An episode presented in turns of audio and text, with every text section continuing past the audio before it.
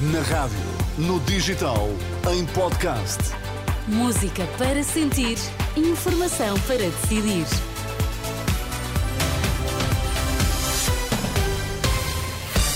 Notícias na Renascença, para já os títulos em destaque, Miguel. Ministro dos Negócios Estrangeiros Gomes Cravinho acena com mais sanções contra a Rússia no dia em que foi conhecida a morte de Alexei Navalny, o principal opositor do regime de Putin. O presidente dos Estados Unidos acaba de reagir a esta morte para apontar a corrupção do regime de Moscovo. Por causa, oficiais da PSP, numa carta aberta, alertam para o que dizem ser o colapso iminente da polícia.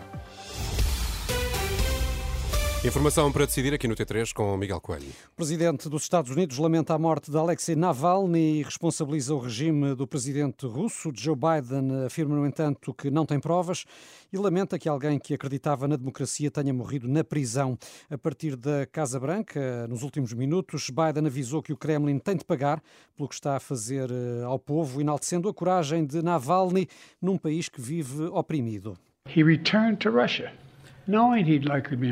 Ele regressou à Rússia sabendo que provavelmente seria preso ou até mesmo morto se continuasse o seu trabalho, mas mesmo assim fê-lo porque acreditava profundamente no seu país.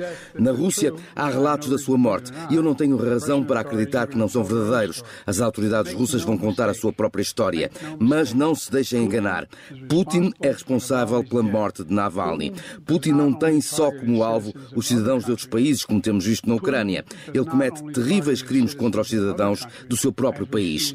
E a história está a observar, a história está a observar a Câmara dos Representantes. O fracasso em apoiar a Ucrânia neste momento crítico nunca será esquecido. The failure to support Ukraine at this critical moment will never be forgotten. A reação do presidente norte-americano há instantes. Depois de conhecida a morte de Navalny, o ministro português dos Negócios Estrangeiros assegurou que serão intensificadas as sanções europeias contra o regime russo. Estamos a discutir o 13º pacote de sanções. Eh, não, não estamos minimamente surpreendidos, eh, nem, nem nós em Portugal, nem eh, os nossos parceiros da União Europeia Europeia surpreendidos com mais esta manifestação da natureza do regime na Rússia, eh, vamos seguramente que intensificar as sanções, seja por causa da um, eh, invasão da Ucrânia, seja por causa também daquilo que é a opressão uh, ao povo russo. Ministro João Gomes Cravinho assume ainda que a morte de Navalny vai seguramente marcar a reunião de ministros dos negócios estrangeiros dos 27, agendada para a próxima segunda-feira em Bruxelas. Alexei Navalny, advogado e ativista, tinha 47 anos, cumpria pena de cadeia na Sibéria. Segundo os serviços prisionais russos, Navalny estava a caminhar numa zona da prisão quando se sentiu mal. O Kremlin anunciou, entretanto, que esta morte está a ser investigada quanto a Vladimir Putin, apesar de ter uma agenda bastante preenchida, ocupando espaço nas televisões russas, até ao momento não se pronunciou sobre a morte de Navalny. Silêncio na Rússia, já em Lisboa, Miguel. Centenas de cidadãos russos estão concentrados a esta hora em frente à embaixada, não é? A embaixada russa. Sim, é uma forma de homenagem à memória de Navalny e de condenação ao regime russo.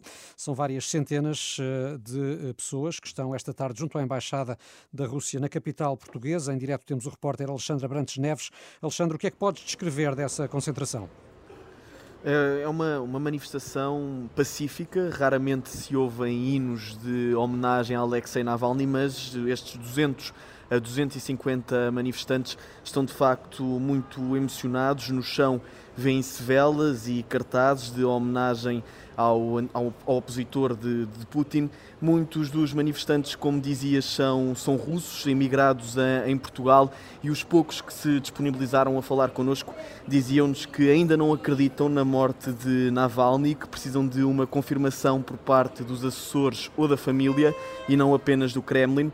Há pouco falávamos com Marisa Dovnaziano, uma jovem com dupla nacionalidade, portuguesa e russa, diz ter ficado em choque com a morte de Navalny mas apesar da tristeza, confessa que protestos como estes, com tantos cidadãos russos a manifestarem-se contra o regime de Putin, estes protestos deixam-na otimista e confiante de que haverá cada vez mais oposição. Esta é a primeira manifestação, é o primeiro encontro em que eu vejo tantas pessoas russas.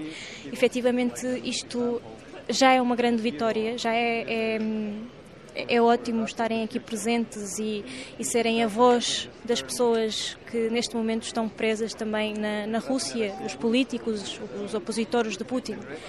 Um, por isso penso que esta união aqui vai, vai crescer ainda mais. Nesta, manifesta nesta manifestação estão também alguns portugueses solidários com tantos cidadãos russos que não se revêem no regime de Putin. Um deles é João Paulo Batalho, presidente da Associação Frente Cívica, que está agora connosco em direto.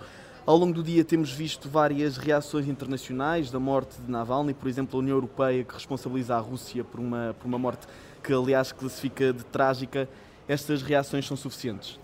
Eh, boa tarde. Estas reações não são minimamente suficientes. Impõe-se agora uma resposta política da União Europeia e a resposta é reconhecer que isto foi um homicídio de Estado. O responsável é Putin e a melhor forma de responder a este homicídio é pegar no trabalho feito por Navalny e pela Fundação Navalny, que identificou 6 mil responsáveis do regime russo, e alargar as sanções europeias a esses responsáveis. Esse é o primeiro passo e deve ser imediato. E o segundo deve ser garantir que todos os Estados-membros fazem um trabalho necessário para identificar os bens e congelar os bens destas pessoas, destes responsáveis. Em Portugal não se fez rigorosamente nada, tem havido uma cumplicidade por omissão eh, com dinheiro russo escondido aqui em Portugal e, portanto, o alargamento imediato da lista de, de sanções às pessoas identificadas por Navalny e um trabalho eh, zeloso e rigoroso para identificar esses ativos é uma resposta política, eu acho, absolutamente fundamental e urgente.